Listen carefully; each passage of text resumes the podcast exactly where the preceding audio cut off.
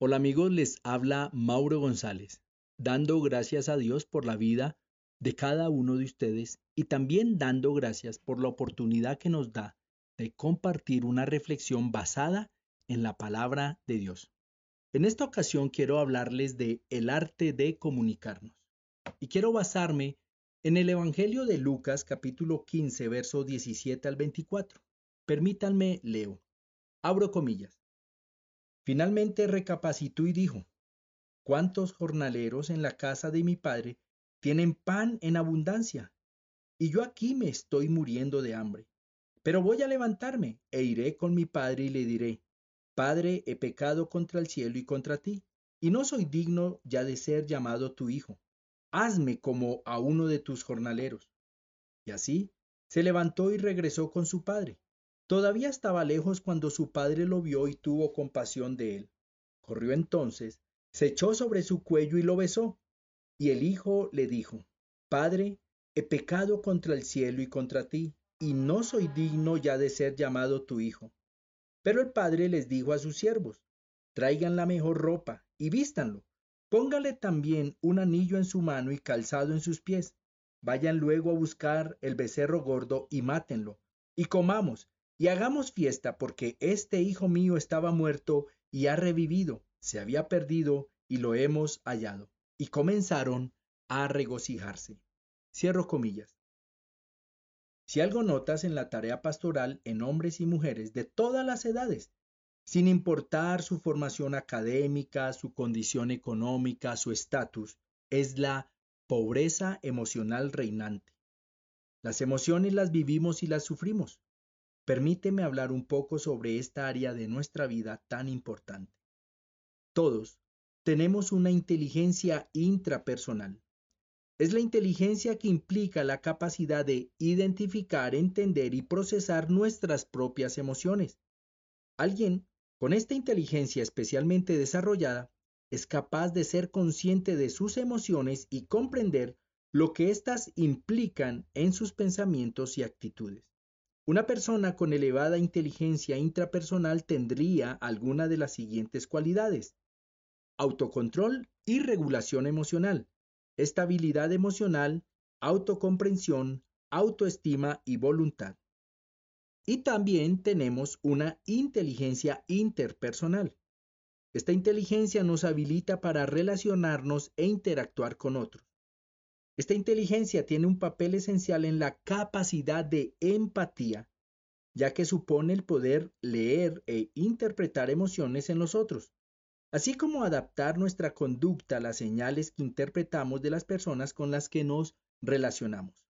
Personas con esta inteligencia principalmente comprenden una serie de cualidades entre las que se encuentran la capacidad de empatía, entender las emociones del otro, la escucha activa, saber escuchar y la capacidad de interactuar con otras personas. Ahora bien, llamo pobreza emocional a la incapacidad de comunicar y entender las emociones propias y de otros, algo tan vital como la misma espiritualidad. De hecho, encuentras al mismo Jesús dejando clara evidencia de sus emociones. Escucha lo que dice la Biblia en Marcos capítulo 10, verso 14, leo. Cuando Jesús se dio cuenta, se indignó y les dijo, dejen a los niños que vengan a mí y no se lo impidan, porque el reino de Dios es de quienes son como ellos.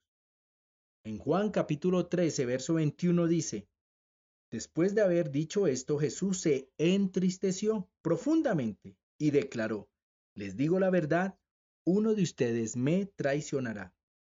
Como pudiste notar, el mismo Jesús no tuvo problema en exteriorizar sus emociones, en este caso indignación y tristeza profunda.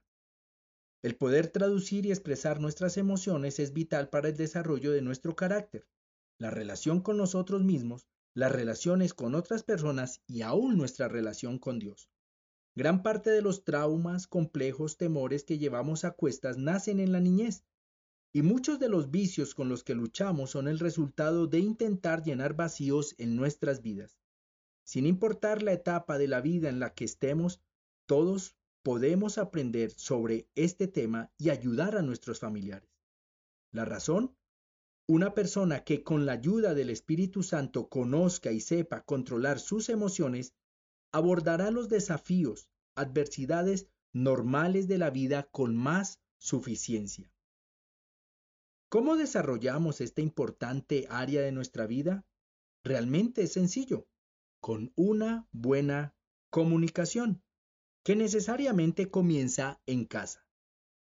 Quiero preguntarte, ¿hay buena comunicación en tu familia? ¿Tienes dudas de si hay o no buena comunicación en tu hogar? ¿Cómo saberlo? Por favor, pregúntate. ¿Pasas tiempo dialogando? ¿Se comparten sentimientos de todo tipo? Cuando existen necesidades o deseos se expresan en confianza. Cuando ocurre algo negativo, no se buscan culpables sino soluciones ante los conflictos. Entre los miembros de la familia se muestra interés y respeto por los sentimientos de los mismos. La comunicación se expresa de forma verbal y no verbal. Las palabras son coherentes con las acciones. ¿Existe comunicación directa entre los miembros? Si no cumple los puntos anteriores, es posible que la comunicación de tu hogar deba reforzarse y para ello se deberá involucrar a todos los miembros de la familia, desde los más pequeños de la casa. Los niños y los adolescentes no deben verse excluidos de este proceso, puesto que si se convierte en algo crítico en la comunicación familiar, siempre surgirán problemas. Los niños aprenden a escuchar con el ejemplo, y este es esencial no solo para obtener la información, sino también para procesarla y comunicarla con los demás. Ahora te pregunto, ¿la comunicación familiar está rota?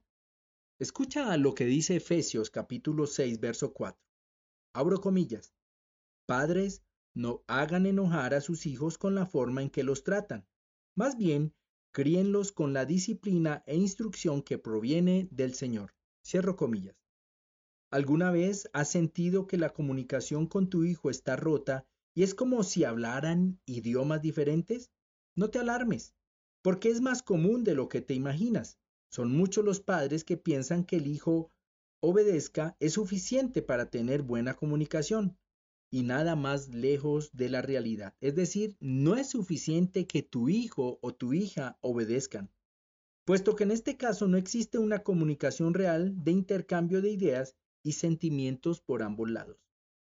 Ahora, ¿cuáles son las formas de comunicarse en familia? ¿O cuál debiera ser la forma? Potenciar y velar cada día por una buena comunicación en la familia hará que tu hijo tenga la oportunidad de convertirse en una persona feliz y con confianza en sí mismo. Es cierto que los adultos y los niños no tienen la misma forma de comunicación, sin embargo es importante que como padres estemos listos para escuchar siempre lo que los hijos quieren decir, tanto si es buen momento como si no lo es. Dar prioridad a sus sentimientos es imprescindible para su buen desarrollo emocional. Se necesita entonces una comunicación nutrida y nutridora. Muestra interés por lo que los demás tienen que decir. Escucha atentamente lo que dicen. Muestra respeto por los sentimientos ajenos e intenta saber de qué sentimiento se trata. No hagas juicios negativos ni saques conclusiones antes de tiempo. Evita las críticas. Prueba a ser empático y ponte en los zapatos del otro. Por favor, escucha con atención y sin interrumpir. Observa el lenguaje corporal para saber realmente cómo se siente. Ten contacto corporal para que sepa que estás a su lado cuando te necesite y sobre todo, responde y no ignore su demanda, asegurándote que entiendes lo que te quiere decir y le devuelvas un mensaje de entendimiento por tu parte. Ahora, no estoy hablando solo de la relación padres e hijos, estoy hablando de todas las relaciones en medio de las familias, esposos, sobrinos, abuelos, en fin. Escucha lo que dice Mateo capítulo 22, verso 39. Y el segundo mandamiento es, es importante y es parecido al primero, y dice así, cada uno debe amar a su prójimo como se ama a sí mismo. Es decir, una buena comunicación nace del amor que tengo por mí mismo, que se refleja en el amor a los demás. Así que les animo a que aprendamos el hermoso arte de la comunicación. Un abrazo, Dios les bendiga.